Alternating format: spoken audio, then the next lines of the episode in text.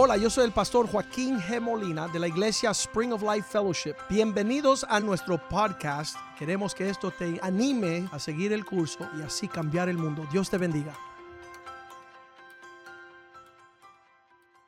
Señor, te damos gracias que estar en tu casa. Damos gracias donde estamos reunidos con tu pueblo. Estamos atentos a tu voz, oh Dios, no para ser oidores solamente de la palabra, sino hacedores, oh Dios. Que se cumpla, oh Dios, sin, sin ninguna confusión tu propósito en nuestras vidas, oh Dios. Reprendemos a Satanás y toda su obra que viene a estorbar tu propósito, oh Dios. Y pedimos, Señor, que tú seas soberano, que tú veas sobre estas cosas y nos lleve a un territorio amplio, Dios. Que el mundo pueda reconocer tu mano está sobre nuestras vidas, está dirigiendo todo lo que hacemos, oh Dios, que tu mano nos dirija, que podamos alcanzar, oh Dios, vivir plenamente en tu propósito. Señor, que nada nos estorbe, Señor, de disfrutar nuestros matrimonios, nuestros hijos, nuestras familias, nuestras finanzas, que es tu provisión diaria de cada día, Señor. Que ninguna distracción venga sobre nuestras vidas para alejarnos, oh Dios. Que no existan tropiezos, oh Dios, y, situaciones que nos separen de lo que tú tienes ah, en tu deseo hacia nosotros. Bendice y prospera tu palabra que en ella encontremos lámpara para nuestros pies, que en ella encontremos el pan de vida, esa buena semilla sembrada en un buen corazón que da un buen fruto que glorifique tu nombre, Señor. Quita toda religiosidad de nuestras vidas, oh Dios. Todo lo que finge ser, ah, que no sea genuino, todo lo que sea sintético, Señor. Danos la realidad y no la religión, Señor. Danos una experiencia genuina simple y sincera devoción a Cristo, Señor. Que tú puedas obrar en nosotros según tu gracia y tu poder lo que prometiste en tu palabra, Señor. Que tu palabra, oh Dios, nos prospere y sea evidente, oh Dios, que estos no son ejercicios religiosos, sino una vida en abundancia. Te lo pedimos en el nombre de Jesús. Amén y amén. Estábamos comenzando ah, la semana con ah, Mateo capítulo 5, versículo 22. 23, perdón. En Mateo 5, 23 dice, cuando tú traes una ofrenda al altar. Y te acuerdes allí en tu relación con Dios que hay un asunto con el prójimo, con tu hermano, tiene algo contra ti, hay una situación, la persona um, siempre me dicen, pastor, yo fuera mejor cristiano si no fuera por mi esposa. O fuera una santa virgen, si no fuera por mi esposo que me tiene, ah, lo quiero matar. Ah, le preguntaron eso a la, a la esposa de Billy Graham. Ven acá, nunca has pensado en dejar a Billy Graham. Nunca has pensado dejarlo. Este hombre que predica el evangelio en todo el mundo. Dice, nunca he pensado en dejarlo, pero matarlo sí. Entonces, hasta, la, hasta las mujeres más virtuosas tiene la controversia en una relación en su matrimonio. Pero entonces dice ahí que no permitas que tu devoción espiritual vaya por encima de tu relación cotidiana, que es versículo 24, deja tu ofrenda, no la presente antes de ir primero y reconcíliate con tu hermano. Al pases entonces ven y presenta tu ofrenda. Entonces toda la controversia que nos detiene a nosotros y muchas personas se van de la iglesia. Lo vimos el miércoles. Aitofel era consejero de David, pero la conducta de David, y si no escucharon esa prédica la tienen que escuchar, eh, fue la del último miércoles. Aitofel era consejero compañero de armas de toda la vida de David, pero cuando David se fue con Bas, ¿cómo es? Besabé, que en inglés Bathsheba, Besabé, él se va y es la nieta de su compañero Aitofel. Y cuando él va a cometer adulterio y después le mata el, el no es el yerno, es el esposo, ¿no? El yerno de Aitofel, sí. Pero, pero David se va y mata a este hombre que es el esposo de Besabé. Toda esa controversia, la amargura le prende a este hombre cuando se revela Absalón, se le va con Absalón y dice, deja yo matar a David. Y ahora está traicionando el trono, está traicionando el rey, su compañero. Y en todo este eh, compendio de, cosas tristes, um, uno se va y se cuelga a Itofel. Y David va y pide perdón y Dios lo perdona. Uno está en el cielo y el otro está en el infierno. El que hablaba como Dios, por no saber tratar con la traición, la amargura, el resentimiento, la falta de perdón, termina más lejos de, Dios que David, que hizo todas las maldades. Y dijimos el miércoles, cuidado que nuestro resentimiento, amargura y falta de perdón no nos termina a nosotros más lejos que el que está peor. Y hoy estamos diciendo que ahora me doy cuenta en el medio de todo este asunto que Dios está buscando vasos quebrantados. Porque esas son las personas que Dios utiliza y muchas de nosotros estamos siempre evadiéndose quebrantado. Yo tuve los primeros 15 años de mi cristianismo evadiendo que Dios me aplastara. Y venía el, martillo del Señor y decía, no para mí, y para allá, para allá, aléjate y, no quiero. Y olé y pasa por adelante. No me toque con quebranto Dios. No me gusta, duele, eh, eh, me siento vulnerable, débil y tú estás queriendo machucarme. Entonces voy a Chicago, que me regalaron unos pasajes. Fui con el pastor Palma al, Moody Bible Institute. D.L. Moody era un predicador y hay una universidad en Chicago y ellos tenían una conferencia de pastores, dos mil pastores reunidos. Y cuando me voy a mi taller y escucho que el hombre que estaba presentando el taller diciendo, Dios te quiere matar. Y yo decía, ¿por qué no me, lo dijeron desde el principio? Porque yo estaba evadiendo el trato de Dios por 15 años. Y cuando finalmente llego a esa escuelita, a ese taller de pastores y dice, Dios quiere escachar la cucaracha en ti. Todo lo que está mal, Dios lo quiere desaparecer. Y, eso duele. Y eso es por eso que muchas personas tienen que evadir ese encuentro con el Señor. Vamos allá a Mateo 21, 43. Si no se logra el propósito de Dios en ti, Dios buscará a otro que produzca los frutos de él. Dios está buscando fruto. Y para que ese fruto se logre, dice, por tanto os digo que el reino de Dios será quitado de vosotros y será dado a una gente que produzca los frutos de él. ¿Sabes? No sabía yo, tiene que ser granjero, tiene que estar en, los cursos de agricultor. En una tierra lo primero que hace es traer la maquinaria que triture todo el terreno. Porque sobre una, una capa dura no se puede cultivar nada. Y nosotros llegamos súper endurecidos.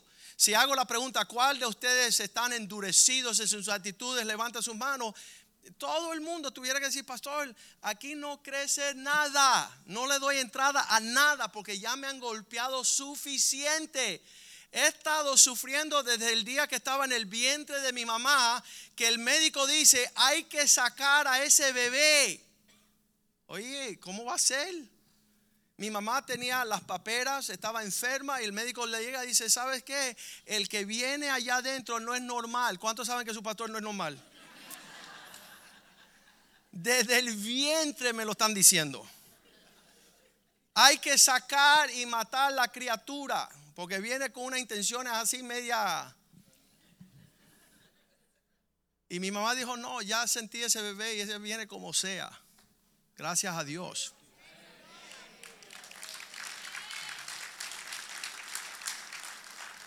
Pero Cristo está diciendo, si no produce el fruto y lo voy a hacer en la vida de alguien que se deja quebrantar.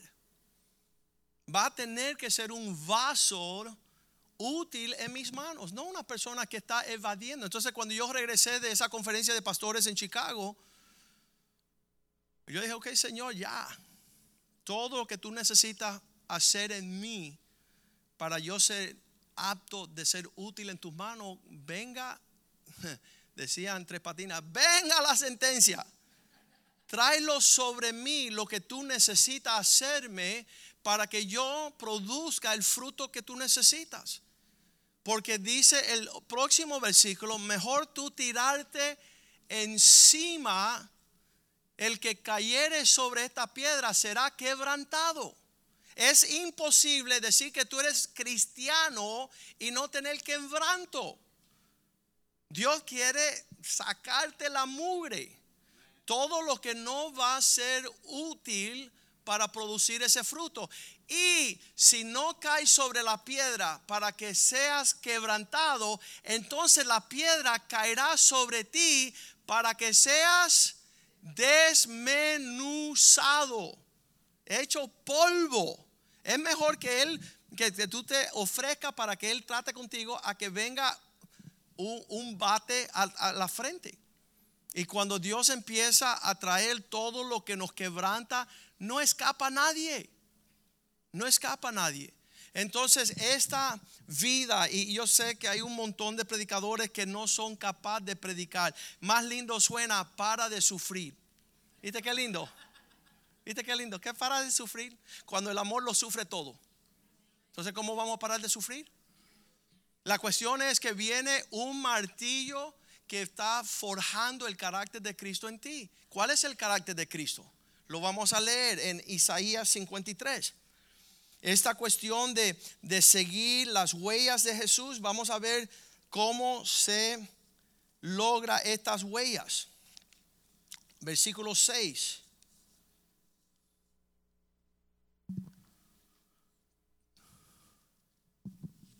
No, vamos a empezar antes. Deja ver si encuentro aquí. Versículo 3. Empezamos en el 3. Si vamos a seguir las huellas de Cristo, ¿cuáles fueron lo que despreciado y desechado entre los hombres? Yo pensaba que nos iban a aplaudir por predicar el Evangelio. Yo pensaba que iban a decir, bravo, adelante, que tú puedes. No. ¿Quién, ¿Quiénes son estas personas que se atreven a predicar? ¿Y por qué ustedes piensan que son mejores que los? Y ahí viene, nada más que tú tienes que decir que eres cristiano para que te empiece a llover todo el desprecio humano. Tú puedes decir, oye, me metí en una religión donde ahí estamos desnudos y en orgías y todo el mundo, ah, bravo, qué, qué ilusión, qué bravo que tú te atreves a, a buscar. No, tú dices que tú eres cristiano y te ven como el mismo diablo. Tú buscas cualquier otra cosa rara y te lo, te lo aplauden. Pero tú dices, voy a honrar a mis padres y los jóvenes te miran como que, qué plaga te tocó a ti. Yo soy fiel a mi esposa y, qué cosa más rara. Y yo no ofendo a mi esposo. ¿qué, y, quién te está lavando el cerebro? Despreciado y desechado entre los hombres. Varones, varón de dolores. Experimentado en quebranto. No es uno, Después de la predica del segundo servicio dicen, pastor, ya no más, ya no soporto más. ¿Sabe qué? Más.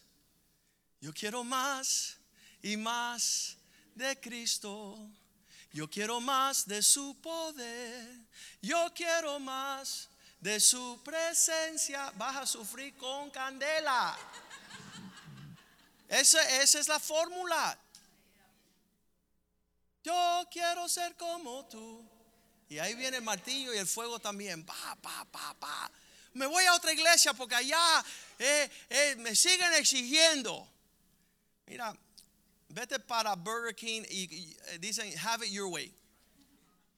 Sabes que todo en la vida está hecho para el placer del hombre, pero Dios nos llama. Si, mira, este es el, el pretexto es ese: si quieres ser útil en las manos de tu Señor, si vas a ser un vaso que Él va a usar no es sin controversia, no es sin desprecio. No, eh, eh, tenemos los niños aquí desde que son chiquiticos, mira que son feos de chiquitos, crecen y son lindos y se van lejos de casa.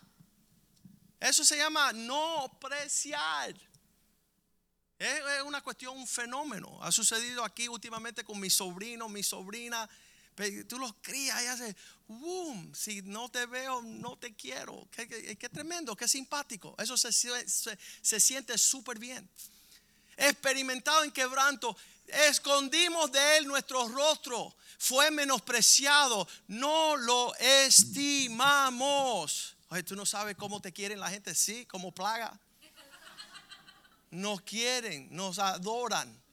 Versículo 4, Cristo, esto es Cristo, ciertamente llevó Él nuestras enfermedades, sufrió nuestros dolores y nosotros lo tuvimos azotado, herido de Dios, abatido, golpeado.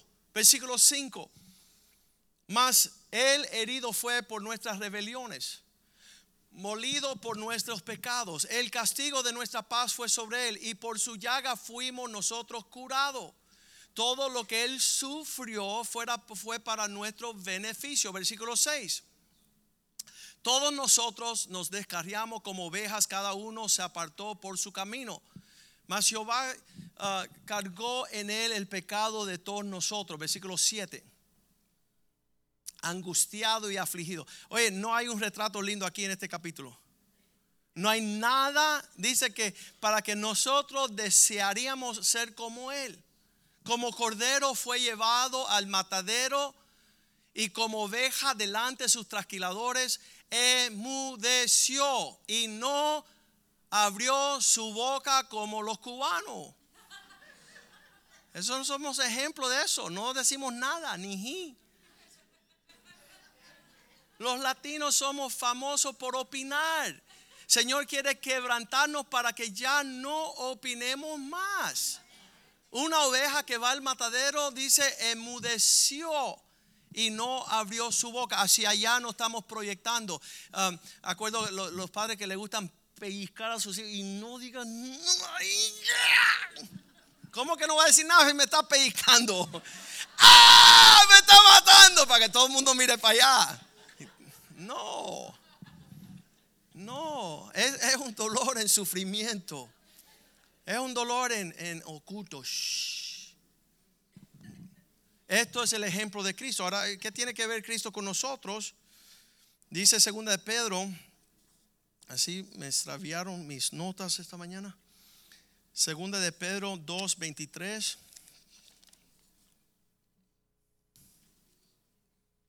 Primera de Pedro 2:23.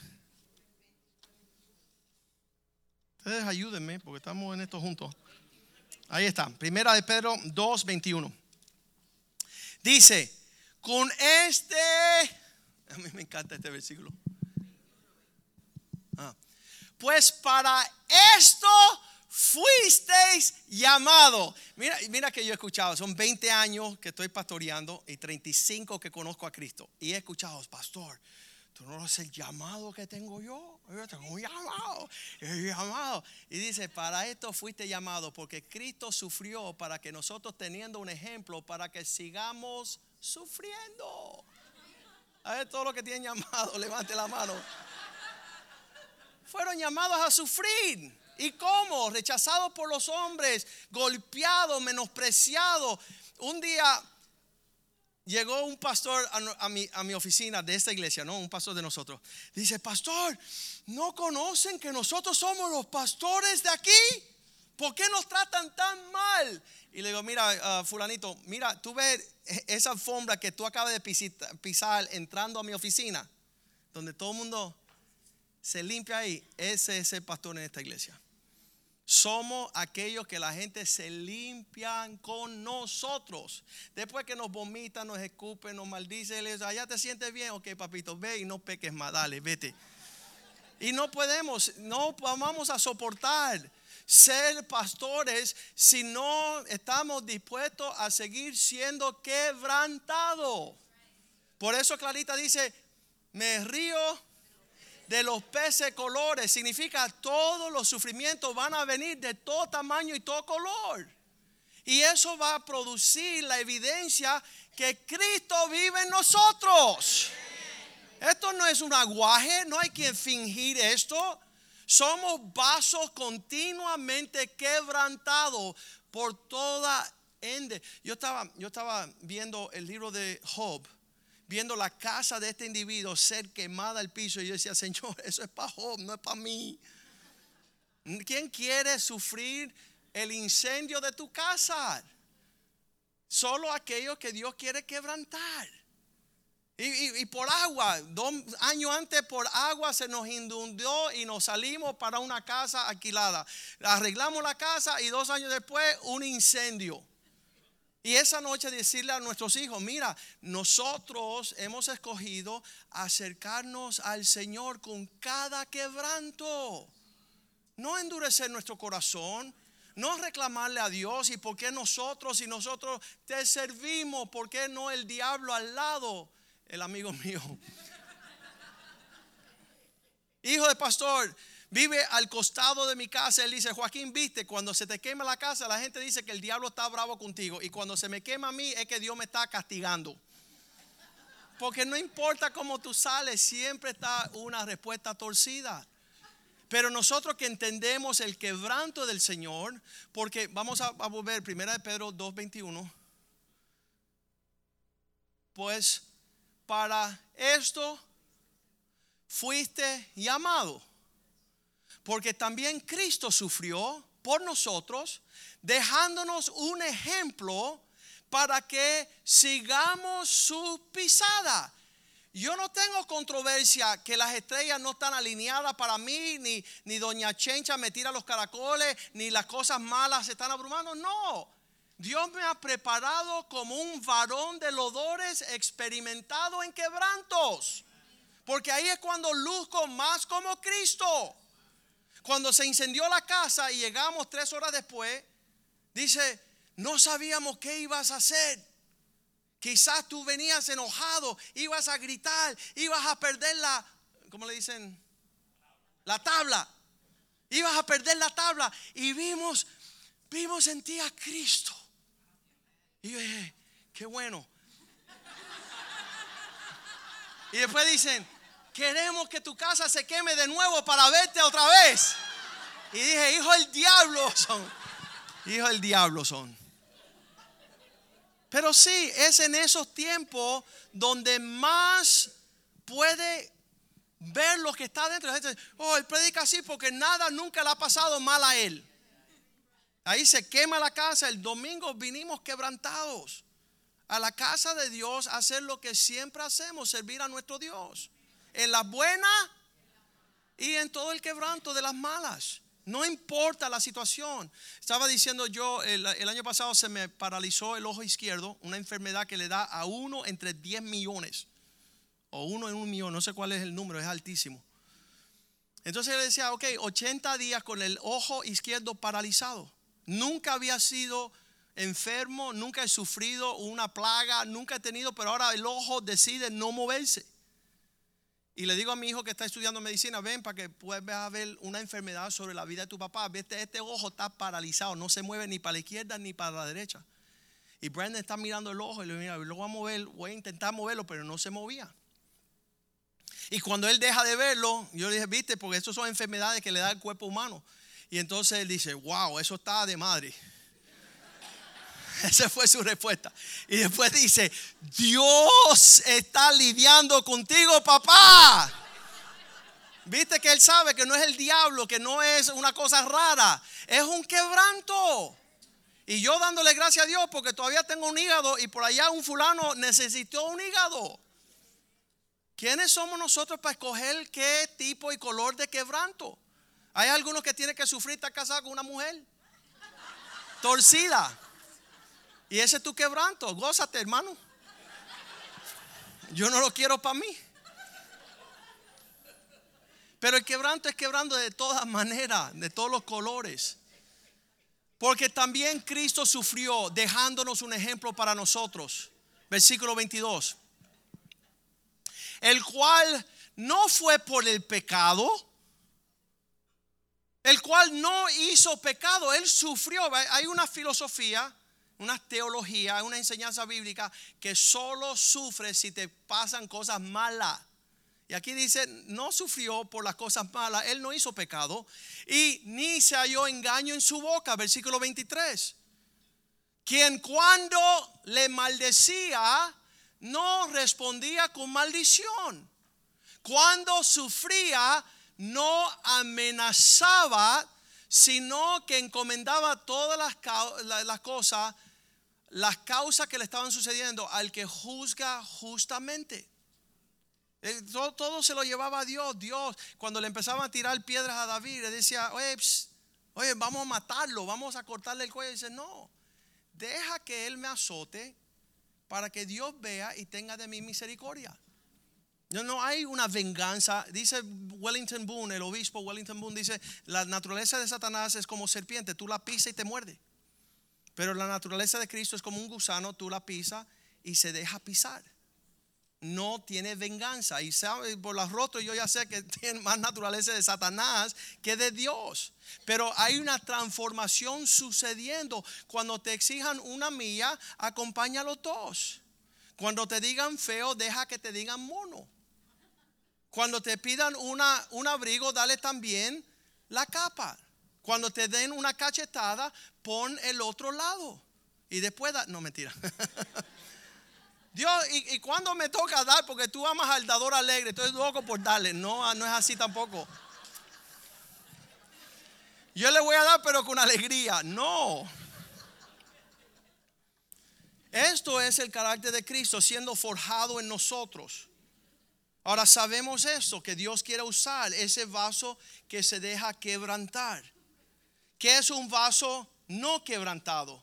El vaso no quebrantado dice así, yo haré esto por mis fuerzas para la gloria de mi nombre.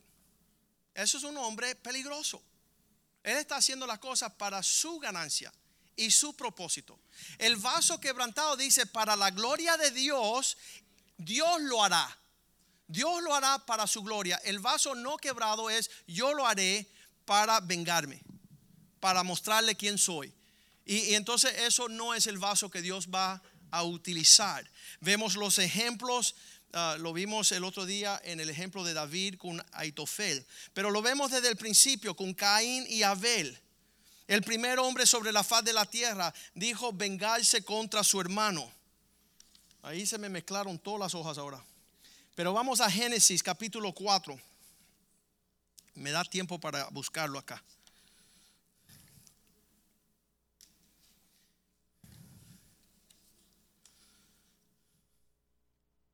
Versículo 5. Este hombre no quebrantado dice que no miró Dios con agrado a Caín, a su ofrenda. Y esto causó por falta de su quebranto que se ensañó Caín en gran manera y decayó su semblante. Es una frustración ser un hombre que no se deja quebrantar. Siempre está levantando para defenderse a sí mismo. Versículo 6.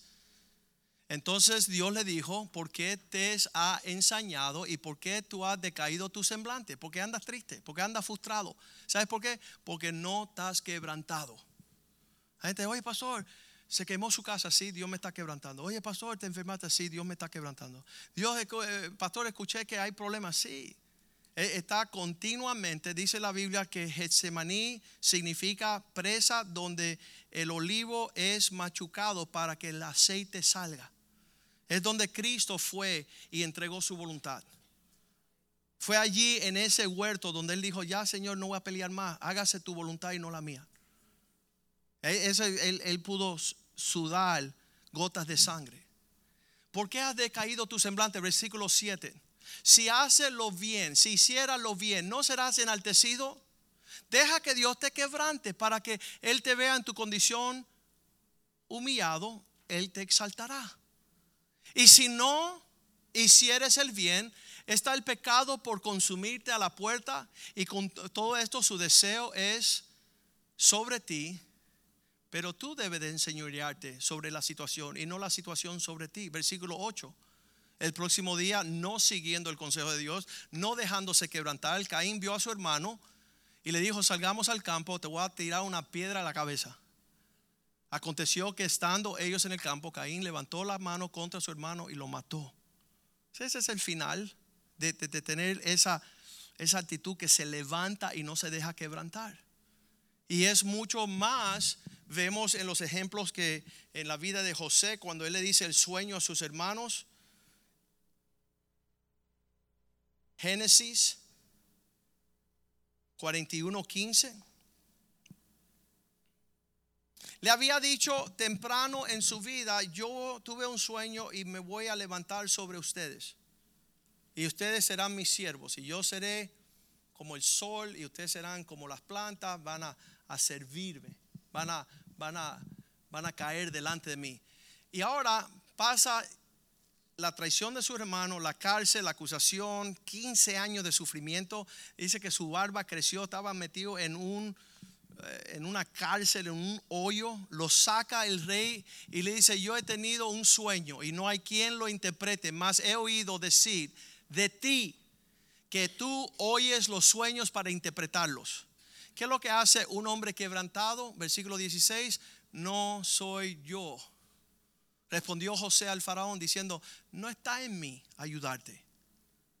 Este no es el mismo José que se estaba jactando con los hermanos años anteriores. Ahora le está diciendo, no soy yo, es Dios el que será el que te dé la respuesta propicia. ¿Sabes que cuando tú te quitas del medio donde ya no existes tú es cuando Dios te usa más poderosamente? Y ese quebranto no es sin dolor, dificultades. Vemos en el libro de Éxodos que se levanta en el capítulo 2, versículo 11, Moisés, temprano en su llamado para ser libertador, que cuando él ve la injusticia, Éxodo 2.11, él sale a ver los egipcios y ve que uno está maltratando a sus hermanos los eh, hebreos. En aquellos días sucedió que eh, crecido ya Moisés, ya era adulto, salió a los hermanos y los vio en sus duras tareas y observó que un egipcio golpeaba a uno de los hebreos, sus hermanos, versículo 12. Viendo esto, miró todas las partes, por aquí por allá, y viendo que nadie aparecía, ahí cuando nos levantamos a no ser quebrantados, dice que fue y tomó el egipcio, ya que nadie parecía mató al egipcio y escondidamente lo enterró. Lo enterró. Ya nadie pudo ver que yo soy una fiera.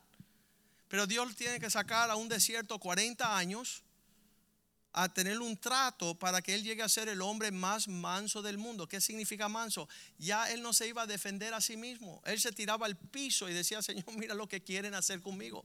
Mira lo que ellos están haciendo. Haz la retribución tú, oh Dios. Ten misericordia. Tenemos el ejemplo de José, tenemos el ejemplo de Moisés, el, ejemplo de Saúl, primera de Samuel 13:13. 13.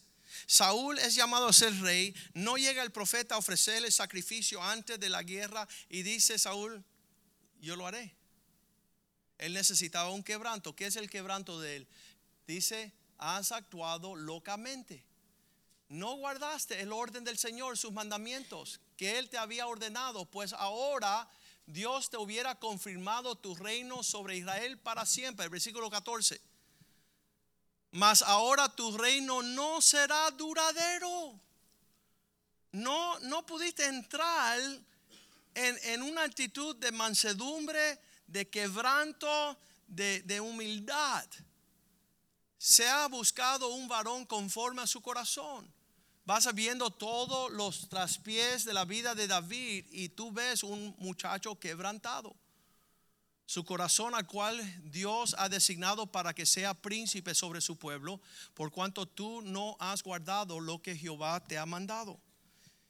La vida de Judas, Mateo 27:3, dice que habiendo él traicionado, Mateo 27:3, habiendo 27.3. Entonces Judas, el que había entregado al Señor, viendo que el Señor era condenado, devolvió volvió arrepentidamente los 30 piezas de plata a los principales sacerdotes y los ancianos. Versículo 4, él decía, diciendo yo he pecado, he entregado sangre inocente, mas ellos dijeron que nos importa a nosotros, allá tú con ese problema. Versículo 5. Arrojando las piezas de plata en el templo, salió Judas y fue y se ahorcó. Entonces, ¿qué, ¿qué, es la actitud de un hombre que no se deja quebrantar? Y, el mensaje de hoy es, va a venir un sinnúmero de situaciones Yo, yo, yo he visto que, que Dios va a tratar con nosotros financieramente, um, salud, con relaciones matrimoniales, con relaciones a nuestros hijos, eh, vecinos, hermanos, pastores, ministerios, todo va a venir. Va a venir unos golpes fuertes. ¿Y con quién? Con los que están más cerca. ¿Y, y, y por qué no tengo problema con fulanito? Porque fulanito tú lo ves una vez al año. Tu problema es que aquel, tu compañero que iba a la casa de Dios contigo, que partían pan, iba a ser la persona cercana. No, no hay falta de controversia cuando uno quiere agradar al Señor en todos los aspectos. Y uno tiene que estar al tanto de eso, porque si no, las personas empiezan a hablarte cosas raras. Decimos por qué Dios escogió el quebranto, porque dice la Biblia, y vamos a leerlo aquí, que Él está cerca a los quebrantados de corazón. Hacia ellos Dios se acerca para poder ah, mostrar su persona. Cuando estamos quebrantados es cuando escuchamos más clara la voz de Dios. Señor, ten misericordia de nosotros. Es un, continuo. Yo ya no me asombro, quiero saber por dónde viene el cocotazo, ¿no? Para, decir, Señor, dice la Biblia que, que Cristo se puso su rostro como una piedra. Um, en, en inglés se dice un flintstone pedernal, esa, esa piedra que es la más dura, se hacen las cabezas de las flechas de ese material. ¿Sabe por qué? Porque no se dejan desviar del camino. Dice que puso su rostro duro para sufrir el contratiempo de todo lo que le venía, varón de quebrantos, experimentado en dolores. Salmo 34, 18. El Señor está cerca al quebrantado de corazón no somos más como Cristo hasta sufrir las, las dificultades de lo que está en esta vida. De todo. Y cuando las personas llegan a mi oficina, pastor, tú no entiendes, sí lo entiendo.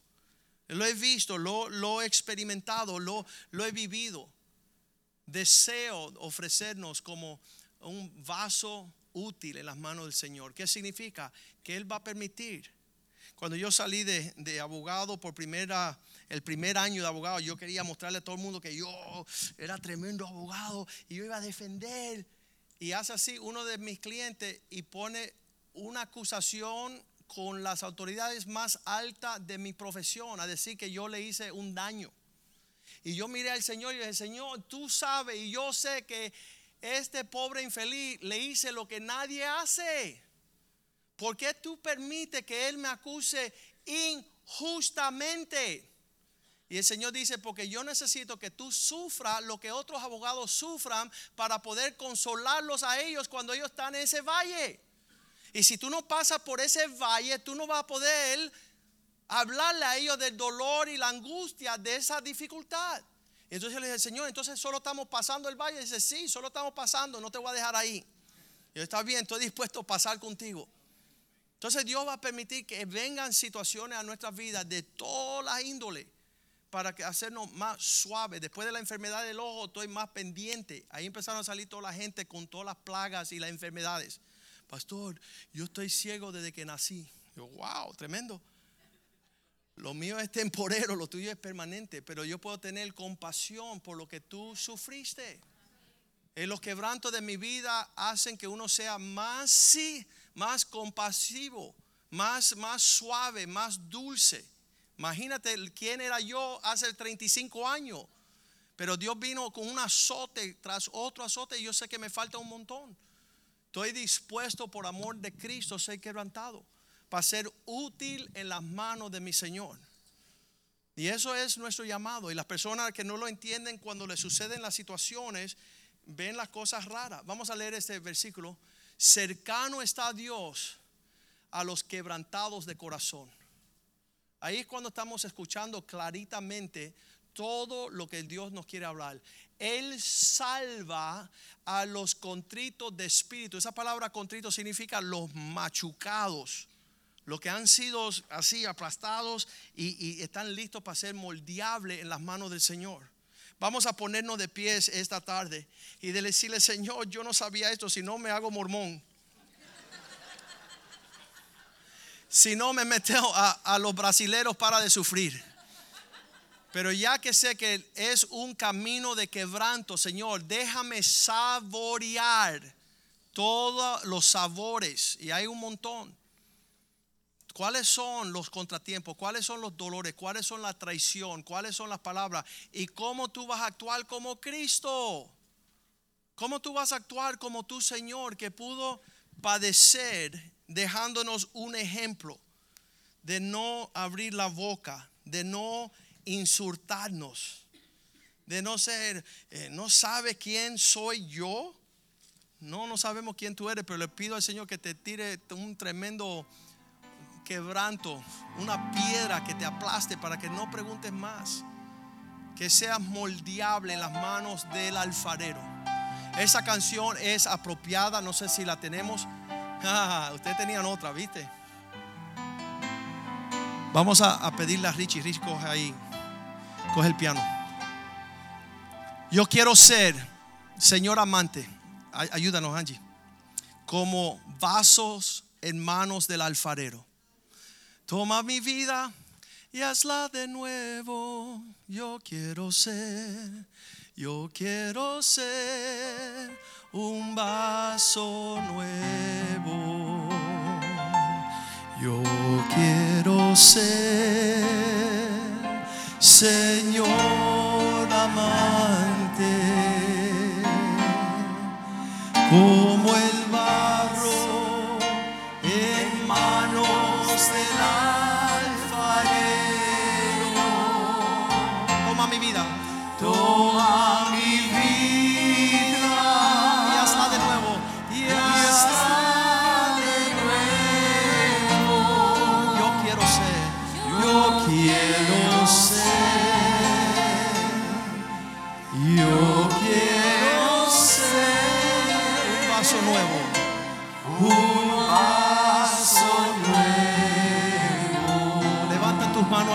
Dile, yo quiero ser, yo quiero ser, Señor amante, Señor amante, como barro en manos del alfarero. Como el barro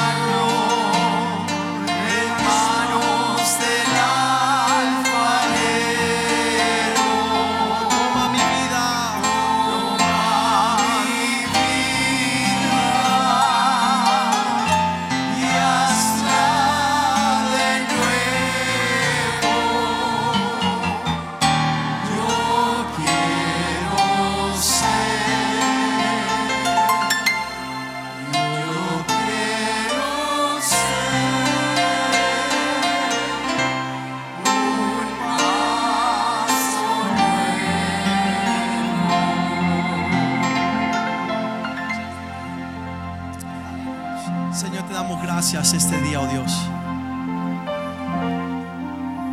No somos nada como tú, oh Dios, pero queremos ser. Quita, Señor, amargura. Quita dolor. Quita la vergüenza. Quita la indignación. Quita, Señor, todo el dolor, las actitudes erróneas. Que en el medio de nuestro quebranto seamos como el vaso de alabastro, Señor, que salga el perfume de la fragancia que te agrada a ti. Que seamos dulces. Que tengamos la disposición de dejar la venganza en tus manos. Que tú tengas misericordia de aquellos, Señor, que hacen lo indebido en una forma tan, tan tenebrosa, Señor. Que podamos ver tu mano detrás de ese trato, Dios. Tú quieres que nosotros podamos también seguir tu ejemplo de quebranto. Que cuando hay ese trato indebido, que la fragancia de Cristo sea la que se desprenda. Que sea oportunidad de brillar en el medio del el abandono, en el medio de la angustia. Cuando la amargura quiere entrar, Señor, que tu presencia la repele, Señor. Que no permites, oh Dios, donde tú quieras sembrar dulzura, que la cizaña se meta en nuestro corazón. En esas en esos momentos de injusticia, cuando las cosas van en contra de lo recto y lo correcto, que ahí podamos ser más como Cristo. Que tu Espíritu Santo haga la obra en nosotros.